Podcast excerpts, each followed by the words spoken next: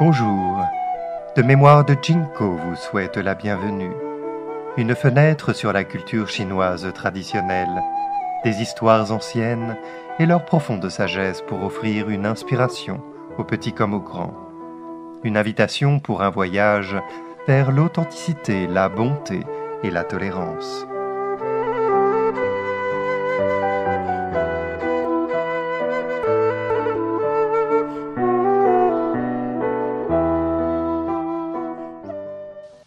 Se souvenir de considérer les autres dans les moments de souffrance. Alors que le monde réagit à l'inquiétude croissante que suscite le virus du PCC, Parti communiste chinois, communément appelé le nouveau coronavirus, je suis amené à remettre en question ma propre compréhension de la compassion. Qu'est-ce que la compassion? Que signifie s'occuper directement ou indirectement ceux qui souffrent À notre époque, on ne saurait trop insister sur l'importance de cette question. Je me tourne vers l'art pour avoir des idées. Un artiste en deuil, William Bougreau, peintre académique français, était l'un des artistes les plus doués du XIXe siècle. Il était également résolu à être un bon dans son métier. Au début de sa carrière, il a passé beaucoup de temps à essayer de maîtriser les complexités de la couleur et de la forme. Et en 1876, après douze tentatives infructueuses, il a été élu à la prestigieuse Académie des beaux-arts de l'Institut français. Le travail acharné et la détermination de Bougreau ont porté leurs fruits. Il remporte souvent des concours lors de salons et d'expositions internationales.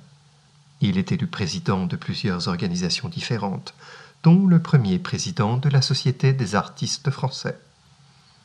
L'association de bienfaisance fondée par le baron Taylor pour aider les artistes moins fortunés et l'association des anciens élèves du collège de Ponce. Mais malgré ses nombreux succès, Bouguereau a également connu de nombreuses difficultés. Il a eu cinq enfants avec sa première femme, et quatre d'entre eux sont morts de maladie. Même sa femme est décédée, peu après avoir donné naissance à leur cinquième enfant.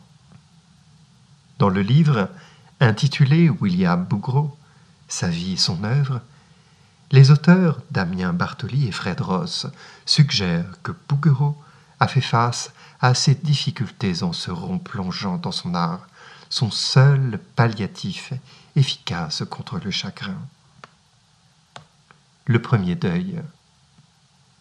Bouguereau a versé sa douleur et son chagrin dans son art, exprimé au moyen de son crayon et son pinceau. Son carnet de croquis est devenu un journal intime fait d'images. L'une de ces images est devenue plus tard le premier deuil. Cararos, coprésidente et directrice de l'exploitation du Centre de renouvellement de l'art, dit ceci à propos du premier deuil. L'image est vraiment déchirante, et le spectateur éprouve un grand sentiment de compassion pour le couple en deuil. Premier deuil a été peint juste après la mort du deuxième fils de Bouguereau.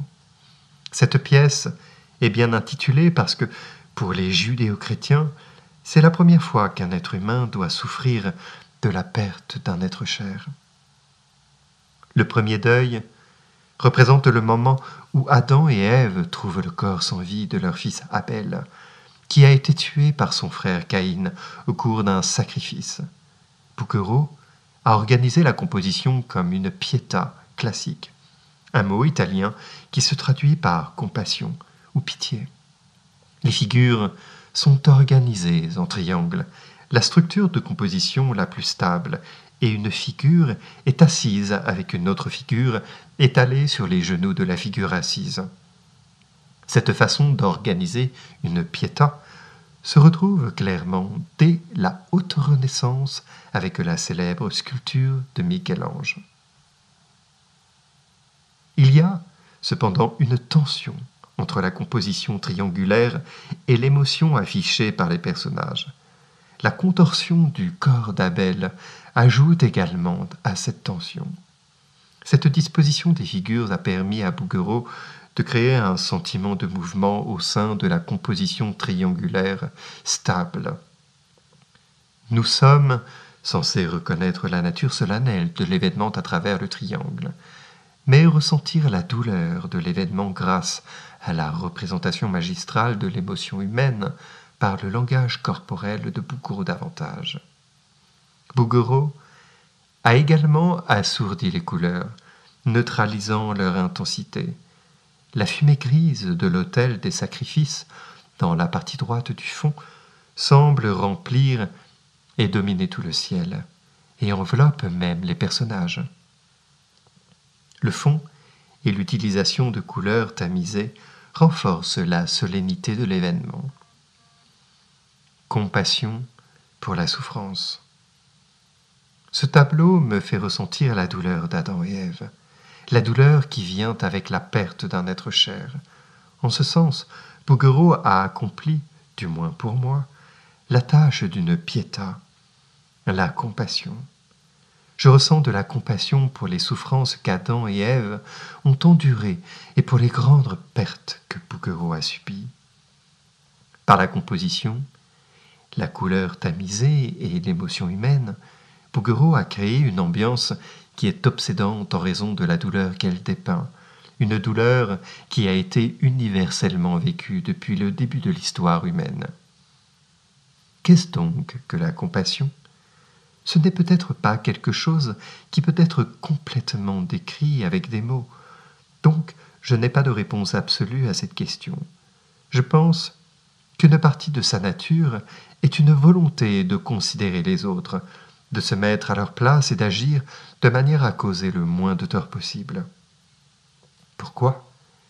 Les gens souffrent déjà. Tout le monde souffre. Il n'y a aucune raison d'ajouter plus de souffrance au monde par manque de considération. Il est facile de regarder les succès de quelqu'un d'autre et d'arriver à la conclusion qu'il a besoin de moins de compassion. Si nous ne regardons que les succès artistiques de Bougreau, par exemple, nous manquerions le fait qu'il a beaucoup souffert de la mort de quatre de ses enfants et de sa première femme.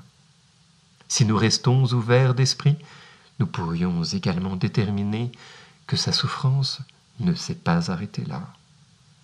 Ce tableau me rappelle que la souffrance n'est pas une compétition. La vie n'est pas un concours pour savoir qui souffre le plus. Personne ne veut souffrir. Et pourtant, tout le monde souffre. La souffrance est réelle. Et toute personne qui souffre, indépendamment de sa classe sociale, de sa classe économique, de son sexe, de sa race, etc., mérite considération et compassion. Alors que je traverse cette période de pandémie du virus CCP, du Parti communiste chinois, je me rappelle de prendre en considération les autres. Certains d'entre nous ne sont pas malades ou dans le besoin, mais d'autres le sont. Les voyages inutiles et les achats de panique mettent les autres en danger. Je dois être capable de prendre soin de moi-même et de ma famille pendant cette période difficile, mais je dois aussi considérer que d'autres doivent faire de même.